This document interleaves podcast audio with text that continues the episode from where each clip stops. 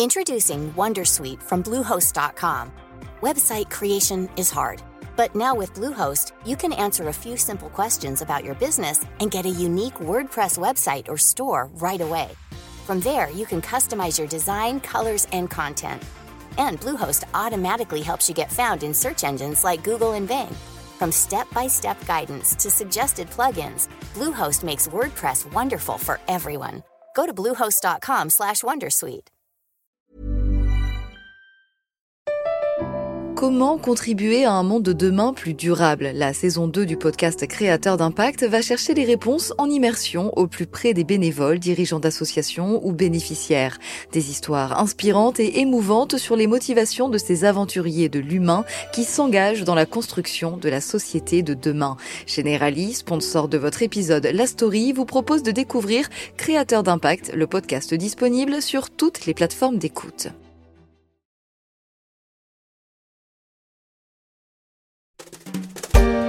La colère monte dans les campagnes à un mois du salon de l'agriculture. La pression monte aussi sur le gouvernement face à des revendications multiples d'un monde paysan qui se sent délaissé et parfois mal aimé. Un monde agricole vieillissant et en déclin qui a perdu 100 000 exploitations en 10 ans. Un monde qui fait face aussi à un défi immense, son adaptation aux effets du réchauffement climatique. Les raisons de la colère ne manquent pas. Dans la story, il y a deux ans, à l'occasion du Salon de l'Agriculture, au sortir du Covid, j'avais évoqué avec mes invités ce métier en mutation. C'est cet épisode que je vous invite à écouter ou réécouter aujourd'hui.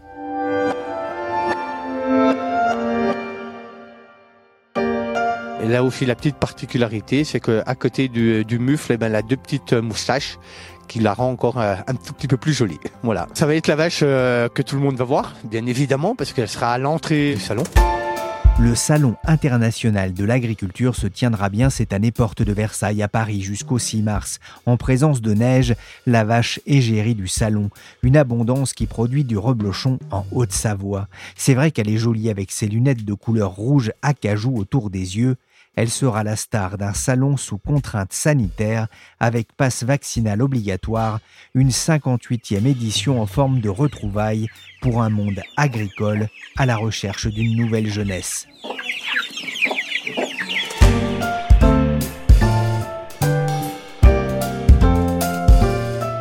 Je suis Pierrick Fay, vous écoutez La Story, le podcast d'actualité des échos. Cette semaine, à l'occasion du Salon de l'Agriculture, je vous propose de retrouver une série d'émissions autour du monde agricole. Premier épisode, L'agriculture est-il vraiment un monde en déclin? On ne redoute pas le labeur pour le pire, pour le meilleur. La terre est au fond de nos cœurs, car nous sommes agriculteurs. Pour le pire ou le meilleur, il n'y a pas de pays sans paysans. C'est la chanson du groupe Oiseau avec de jeunes agriculteurs de Haute-Loire. On aurait pu penser qu'ils venaient de Bretagne, d'ailleurs vu l'air entraînant de la chanson. La vidéo a été vue sur YouTube près de 2 millions et demi de fois. C'est moins qu'une chanson de Rihanna, mais c'est plus que le nombre d'agriculteurs en exercice en France. Le ministère de l'Agriculture a d'ailleurs publié il y a quelques semaines les résultats provisoires du recensement agricole, un état des lieux de la ferme France. Et le constat est inquiétant, la France perd des agriculteurs et ça ne date pas d'hier.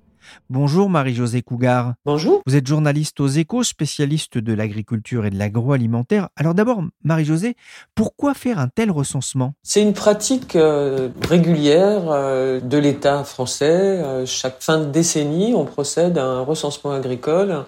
Comme on fait le recensement de la population, hein, c'est exactement le même genre d'exercice. Et euh, ça permet d'établir une photo précise euh, de la population agricole, des exploitations agricoles, euh, de leur profil, de leur surface, de l'évolution de la population, même en d'autres termes que juste chiffrés. Et en général, c'est riche d'enseignements. Oui, ça peut aider effectivement pour les, les, politiques publiques à mettre en place, notamment par le gouvernement. Et le premier constat est sévère pour ce recensement. La France perd des exploitations agricoles et des agriculteurs tous les ans? Absolument. Et euh, sur 10 ans, c'est vrai que le, chiffre est impressionnant. Euh, on a perdu 100 000 exploitations en, en 10 ans, ce qui veut dire une ferme sur 5. Donc c'est énorme. Mais bon, faut toujours comparer les évolutions. Et euh, cette perte de 100 000 exploitations revient à dire qu'on a perdu un peu plus de 2% d'exploitation entre 2010 et 2020, à l'occasion de ce dernier recensement, alors que sur le précédent recensement, on avait observé une baisse de 3,5%. Donc c'est moins 2 contre moins 3,5%. Donc on peut dire qu'il y a eu un genre de ralentissement même si le nombre de fermes perdues dans, dans l'affaire est assez considérable. Il y a des productions qui sont plus concernées que d'autres. Et dans celles qui sont le plus concernées, il y a les exploitations viticoles qui font de, la vigne et du vin, les fruits et légumes et aussi la viande bovine. À une baisse de 2% par an du nombre d'exploitations, ça reste quand même important, même si le rythme ralentit, vous le disiez. En 2020, 759 000 personnes occupaient un emploi permanent dans les exploitations agricoles. Hein, ça fait une baisse de 12% des effectifs en 10 ans.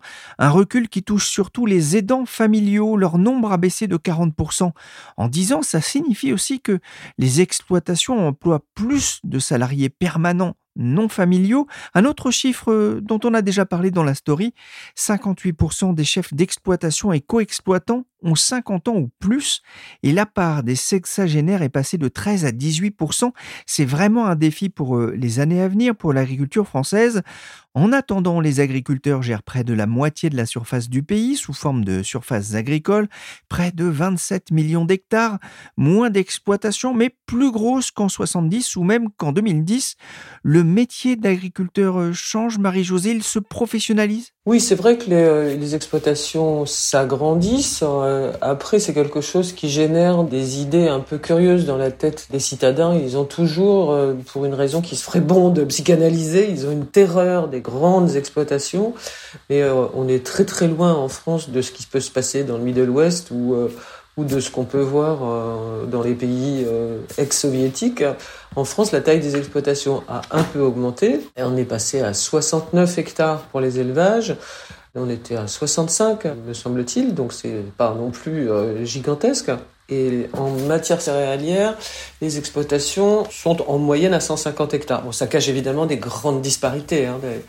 La plus grande exploitation laitière doit faire 300 euh, hectares et la, plus grande exploitation céréalière 700. Mais euh, c'est des choses à comparer avec, bah, les, par exemple, les lenders, les anciens lenders de l'Est qui ont rejoint l'Allemagne qui étaient donc euh, d'anciens colcos euh, reconvertis en exploitation euh, libérale, on va dire. Elle couvre parfois 1500 hectares. Donc on reste dans un système de plutôt petite exploitation familiale, surtout quand il s'agit d'élevage. Dans les exploitations céréalières, elles sont plus grandes, mais ça reste quand même très raisonnable. Voici Albert Massour qui se rend à la foire primée avec son veau. Voici Davignac petit village du plateau de Mille Vaches, dans le Limousin. Son église, son château. Sa principale production, le veau de lait qui est nourri exclusivement du lait de la vache. C'est vrai que le métier change. Je reviens sur mon, euh, ma référence à, l'imaginaire des citadins. Les citadins ont toujours un peu dans la tête et ils ont un peu envie de cette agriculture de leurs grands-parents euh, qui était euh, je sais pas, où ils voyaient des papillons dans, euh, dans les champs et euh, où l'agriculteur était penché sur sa binette. Bon, on n'en est plus du tout là. Hein. Les énormes euh, machines sont installées dans les, les exploitations depuis 40 ans, 30-40 ans. Le métier s'est professionnalisé considérablement. C'est un métier qui est très digitalisé. Il y a déjà de nombreuses années que les agriculteurs, euh, entre autres les, céréaliers, ont des équipements et, des moissonneuses-batteuses ou des équipements divers qui leur permettent, grâce à, la liaison satellitaire, d'ajuster au, plus fin des, besoins des sols, les engrais par exemple, ou les pesticides, ce qui est euh, à la fois bénéfique pour l'environnement et ce qui est très bien pour leur portefeuille aussi, parce que du coup, ils en dépensent moins. Il y a un autre constat, hein, vous en parliez déjà un peu à l'instant, c'est le poids de cette agriculture céréalière qui reste vraiment euh, prépondérant en France? Bah, Prépondérant, elle est devenue, là, entre les deux recensements, ce qu'on voit s'opérer, c'est au travers de la diminution des exploitations, il y a donc des différences et les élevages ont beaucoup plus perdu de terrain et on a beaucoup plus perdu d'élevage qu'on a perdu d'exploitation céréalière. Alors même si ces exploitations céréalières ont disparu aussi, elles l'ont fait dans de moindres proportions. Du coup, on a plus de fermes céréalières que de fermes d'élevage aujourd'hui. Un peu plus, ça doit être de l'ordre du 51%. Et il faut quand même pas oublier non plus que la France a pendant très très longtemps partagé la planète céréalière avec les États-Unis. La France était une puissance en matière de blé, alors que les États-Unis étaient plutôt très forts en maïs. Et, la guerre, euh, disons le, Yalta céréalier, euh, plutôt, s'est fait entre euh, les États-Unis et l'Europe, et essentiellement le, la France, au travers du blé la terre en France était propice à la culture du blé et ça, faisait de la France une puissance en, la matière. Depuis, eu le lot est passé sous les ponts et euh, quand euh, la Russie a évolué après l'effondrement du communisme, ça lui a pris à peu près 20 ans pour vraiment relever la tête et ces toutes dernières années, la Russie est devenue la grande puissance céréalière de, de, l'Europe euh, géographique avec l'Ukraine. Donc relativement, la France a perdu du terrain en la matière.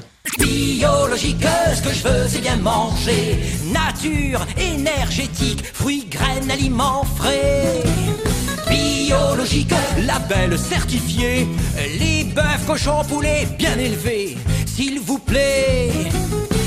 La France est-elle aussi en train de se convertir au bio? Oui, ça c'est un phénomène qui s'est accéléré hein, depuis quelques années. Et effectivement, on a des, beaucoup plus de surface aujourd'hui en, en, bio.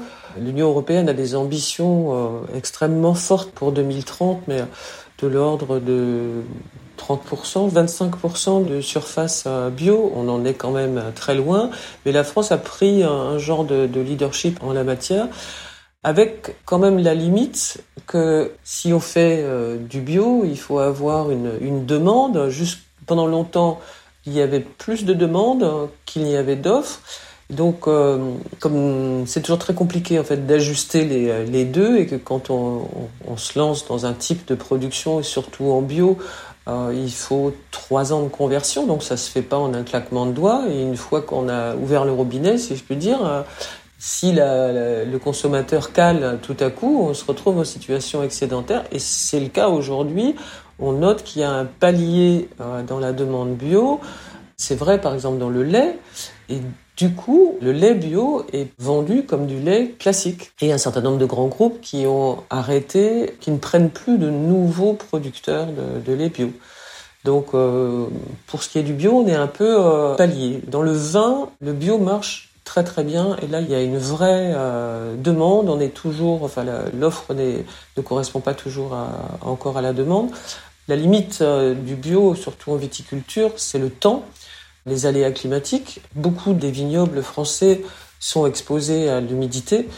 Et c'est vrai dans le Bordelais, c'est vrai en Bourgogne, euh, peut-être un peu moindrement dans les, dans les pays de Loire pas du tout dans le Languedoc par exemple ou dans la vallée du Rhône, mais dans les vignobles où il y a une exposition à, l'humidité, il y a un risque de moisissure, d'oïdium, et à ce moment-là il faut traiter. Or, euh, c'est justement ce que le bio euh, interdit. On ne peut pas utiliser des pesticides comme on les utilise autrement sur la vigne qui est très gourmande en, en traitement pesticides. Donc il y a toute une évolution qui est enclenchée avec un retour vers l'agronomie pour pouvoir développer le bio.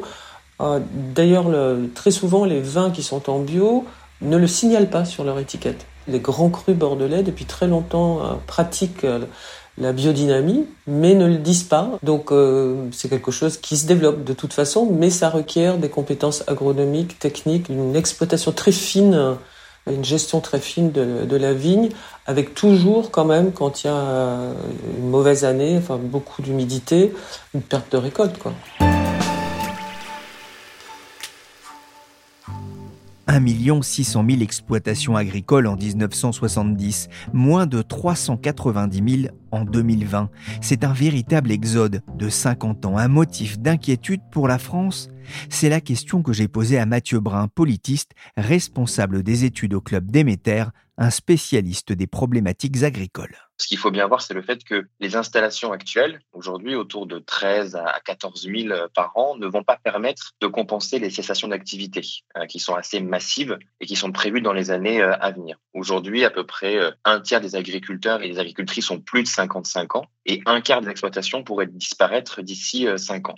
Alors, le point un peu positif qu'on peut retenir du, recensement qui a été publié par le ministère de l'Agriculture, c'est que la baisse du nombre d'agriculteurs elle est moins forte qu'auparavant. Ça veut peut-être dire qu'on entame une forme de stabilisation ou de plateau. Toujours est-il qu'on a euh, un changement euh, assez euh, notable dans les emplois agricoles. Donc cette baisse, si elle est inquiétante, c'est absolument possible, mais c'est surtout du côté de ces nouvelles formes d'exploitation agricole qui apparaissent, une nouvelle forme d'installation aussi, avec des politiques volontaristes pour permettre ces installations. Mais l'agriculture et les territoires ne peuvent aujourd'hui, et encore moins demain, plus se permettre de continuer à perdre des travailleurs et des fermes. Au contraire, et même si on regarde certains programmes euh, aux élections présidentielles, il est même urgent de gagner des agriculteurs et des agricultrices et en grand nombre. Donc il faut faire en sorte que partout, hein, celles et ceux qui veulent s'installer puissent le faire, puisqu'on a eu depuis les années 60 euh, des politiques publiques très fortes pour accompagner la modernisation du secteur agricole euh, avec la politique agricole commune, avec les politiques françaises, parce qu'on avait besoin d'autres actifs dans, dans les autres secteurs de l'économie.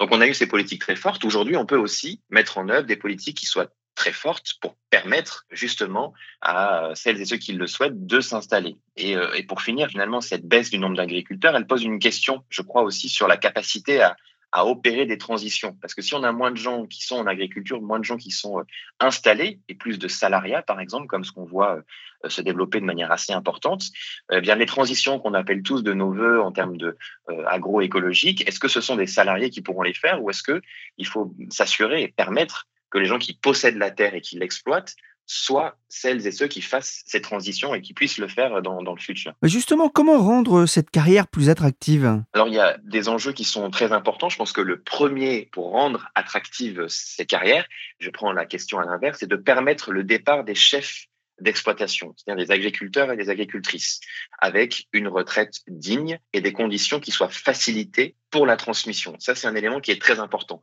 Pour que les jeunes et les moins jeunes aient envie de s'installer, il faut déjà qu'ils puissent le faire et que les, celles et ceux qui soient déjà en, en activité s'en aillent. Ce qu'il faut aussi noter, c'est qu'avant, on transmettait sa ferme à son fils ou à sa fille. Maintenant, les agriculteurs et les agricultrices doivent le plus souvent euh, la vendre la transmettre à quelqu'un qu'ils ne connaissent pas, mais c'est parfois euh, la ferme, c'est parfois un, lieu de vie, un patrimoine symbolique très fort, donc ça se prépare cette transmission. Si on peut pas le faire à son fils ou à sa fille, il faut anticiper, favoriser aussi des relations de confiance avec celui ou celle qui va s'installer, du tuilage, de la passation, puisque le modèle de transmission familiale, il est largement euh, en très très forte diminution, il est en quasi disparition. Aujourd'hui, c'est seulement deux tiers d'installations qui se font euh, dans le cadre familial. Donc on a une montée de ces nouvelles personnes qui s'installent, hein, de plus en plus d'installations hors cadre familial. Parfois, ça peut être un cousin, une cousine euh, éloignée, mais ça peut être aussi quelqu'un de complètement inconnu qui arriverait, hein, ce qu'on appelle les, les NIMA, c'est non issus du monde, du monde agricole, qui cherchent à la fois un peu plus d'indépendance, un, retour à la terre, un retour aux origines, un lien avec la nature, un intérêt très fort pour l'agronomie aussi, euh, des reconversions professionnelles. Et ce qu'il faut bien noter, c'est qu'on ne pourra pas se passer demain de ces individus qui sont non issus du monde agricole. C'est-à-dire que la profession agricole, et on est au moment du centre de l'agriculture, donc c'est important de le rappeler, il faut que la profession, elle accueille ces nouveaux talents, ces nouveaux jeunes et, ces moins jeunes qui ont envie de s'installer en agriculture. Parce que pour rendre le métier attractif, Hein, il faut pouvoir avoir envie, euh, il faut raisonner filière, il faut aussi euh, accompagner et, permettre euh, l'émergence de modèles innovants. Il y, a des, choses, alors pas simples bien entendu, mais qui sont importantes à faire. Faciliter l'installation à plusieurs, des regroupements de fermes. Il y a un enjeu qui est très important aussi, c'est le financement. Aujourd'hui, quelqu'un qui s'installe en agriculture doit débourser une somme assez conséquente d'argent, euh, doit s'endetter euh, le plus souvent pour acheter du foncier, pour acheter des machines. Et donc tout ça, on a besoin d'avoir des dispositifs publics qui existent déjà, parfois qui sont pas très lisibles, pour permettre l'installation. Et je crois que les, euh, en France, on a un, tissu coopératif, on a des coopératives qui sont très présentes et très importantes pour le maintien d'une agriculture paysanne, rurale et, et en milieu agricole. Eh bien, les coopératives peuvent aussi participer à ces nouveaux modèles d'installation avec euh, des formes d'accompagnement sur le financement. On voit aussi des, des modes très innovantes. Hein. Je pense au crowd farming, où on va pouvoir euh, acheter une partie d'une vache euh, pour en récupérer quelques pièces plus tard pour en faire son steak après X mois. Donc, on peut participer de manière très, très différente à engager ces installations. Il y a un dernier élément pour finir, je crois que c'est vraiment essentiel, j'aurais dû commencer par celui-ci, c'est la formation. En France, on a un tissu de formation agricole avec des écoles d'ingénieurs, mais aussi avec des lycées agricoles, qui est extrêmement dense, extrêmement important, y compris en, milieu rural. Et donc cet élément qui est la formation doit être un axe majeur pour favoriser l'installation des agriculteurs et des agricultrices, d'autant plus quand on est aujourd'hui à un moment, à un carrefour aussi, euh, en termes de complexité du métier. Hein, il faut penser climat, penser production, penser comptabilité, penser marketing. C'est extrêmement complexe. Donc il faut vraiment former celles et ceux qui s'installent, mais aussi former euh, tout au long de la vie les agriculteurs et les agricultrices. Cette question de la formation, elle est importante et elle passera aussi par le recrutement d'une génération plus diplômée. En 2020, 17% des agriculteurs âgés de moins de 40 ans n'ont pas le bac 40% ont juste le bac et 43% ont un diplôme supérieur. Il faut donc engager une politique volontariste encourageant le renouvellement des générations. Il y a la nécessité aussi de rendre ce secteur plus attractif pour les femmes. C'est le double objectif que s'est donné le, ministère de l'Agriculture. On en reparlera cette semaine dans la story avec une enseignante qui a tout quitté pour élever des poules rousses en Vendée. Juste un petit point avant de commencer. Allez, 92% de ponte. Ça veut dire plus de 9 poules sur 10 qui pondent. On va essayer de chercher ce qu'on appelle le pic. On assiste à une forme de remise en cause de l'agriculture euh, productiviste, hein, celle qui a marqué, euh, on va dire, des années 70 à nos jours. Est-ce que la France est toujours capable aujourd'hui de nourrir ses habitants? La question de la souveraineté euh, alimentaire a fait son grand retour hein, dans les débats depuis l'épisode de Covid-19. Un chiffre pour commencer, c'est un chiffre général et, moyen, c'est 80%. Aujourd'hui, la France est à 80% autosuffisante sur le plan alimentaire. Alors c'est un, un, un chiffre qu'on nous envie à beaucoup d'endroits sur la planète, de Singapour au pays du Golfe, à l'Égypte et ailleurs. Euh, il faut aussi noter que la surface agricole, qui a diminué et qui est aussi euh, menacée par l'artificialisation, hein, par la transformation des terres agricoles en, en route, euh, en centres commerciaux, en usines, en logements, ben cette surface, elle reste stable. Néanmoins, il y a quelques points qui sont euh, de vigilance euh, à avoir pour être toujours capable de nourrir la population française, c'est notamment sur les fruits, sur les légumes, parce que là, on a des vraies difficultés pour augmenter l'autosuffisance du, du pays. on voit que le nombre d'exploitations agricoles qui font des fruits sont en diminution. Donc ça veut dire qu'on a besoin d'aller toujours chercher un peu plus loin ces fruits et ces légumes. Il y a un autre enjeu important euh, sur la question de la, la capacité à nourrir la population, c'est la dépendance aux protéines, les protéines végétales. Alors, on a en tête euh, le soja qui viendrait d'Amérique du Sud ou d'Amérique du Nord, mais on a aussi euh, ces légumineuses qu'on voit et qu'on mange, euh, les lentilles, les pois, le, colza aussi qui est utilisé. Alors, en France, on a de la chance parce que on a une filière colza qui est assez importante et on limite un petit peu ce déficit en protéines végétales, mais il va falloir travailler parce que demain, beaucoup d'autres pays vont vouloir accéder à ces protéines végétales pour nourrir leurs animaux ou pour se nourrir eux-mêmes. Donc, il faut réinvestir ces filières, c'est très important. Et puis, pour finir, je pense qu'il faut aussi rappeler que on a un, enjeu qui est celui de la compétitivité internationale. Ça, on pourra en reparler, mais ce qu'il faut, c'est développer le renouvellement de cette compétitivité. On est sur un marché mondial qui nécessite aussi d'accompagner la compétitivité des agriculteurs et des agricultrices. Et puis, euh, s'il s'agit de nourrir, l'agriculture ne fait pas que ça. Elle fait aussi euh, plein d'autres choses. Elle stocke du carbone, elle produit de la matière végétale, elle produit aussi du gaz. Donc on demande aujourd'hui à l'agriculteur et à l'agricultrice une palette de métiers qui n'est pas simplement d'apporter euh, le blé pour faire la farine et manger le pain qu'on pourra euh, déguster au, déjeuner ou au dîner. Durant la campagne présidentielle, on a entendu certaines voix, notamment parmi les, les écologistes, remettre en question l'accroissement de la taille des fermes, une dénonciation aussi de la mondialisation de l'agriculture française. Sous-entendu, occupions-nous surtout des circuits courts de bien nourrir les Français. Qu'est-ce que vous en pensez? Alors, on est aujourd'hui en France à en moyenne 70 hectares. Alors effectivement, la superficie moyenne des exploitations agricoles a beaucoup augmenté depuis les années 60, depuis les années 80 euh, aussi. Forcément, on a moins d'agriculteurs, mais toujours autant de surfaces. Donc, il y a un élargissement, un agrandissement des surfaces euh, agricoles.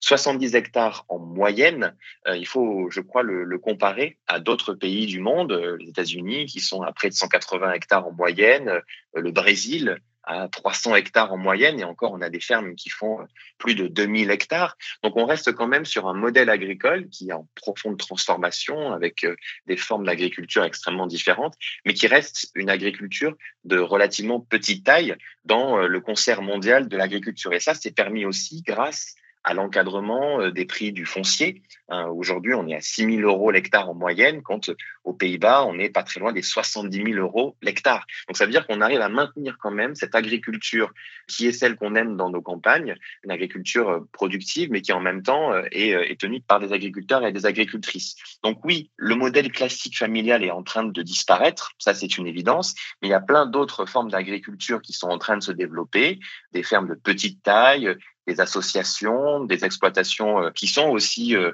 plus euh, capitalistiques. Donc cette coexistence, elle est très importante. Mais je voudrais quand même finir par mentionner un élément. Si on regarde ces statistiques du recensement agricole, on voit que le nombre d'exploitations agricoles en polyculture élevage, c'est-à-dire qui font cette économie circulaire d'utiliser à la fois les productions animales pour fertiliser les productions végétales et, ainsi de suite, eh bien, elles sont en augmentation qui a longtemps été euh, mis sur le côté, on a voulu spécialiser beaucoup dans les années 60, 70. Bien aujourd'hui, on voit que on revient vers des formes euh, plus circulaires d'économie agricole, ce qui est, je pense, aussi un, un, signal fort dans le sens des transitions agroécologiques qui sont déjà euh, enclenchées au sein de l'agriculture française. Merci Mathieu Brun, responsable des études au club Déméter, le Déméter 2022 qui est sorti il y a quelques jours, consacré notamment aux nouvelles frontières de l'alimentation. Merci aussi à Marie-Josée Cougar, journaliste aux échos. L'actualité en Ukraine bouscule cette série consacrée au Salon de l'agriculture. Mercredi, on parlera des agriculteurs qui veulent peser dans l'élection présidentielle. La story s'est terminée pour aujourd'hui. Cette émission a été labourée par Willigan chargé de production et d'édition Michel Varnet.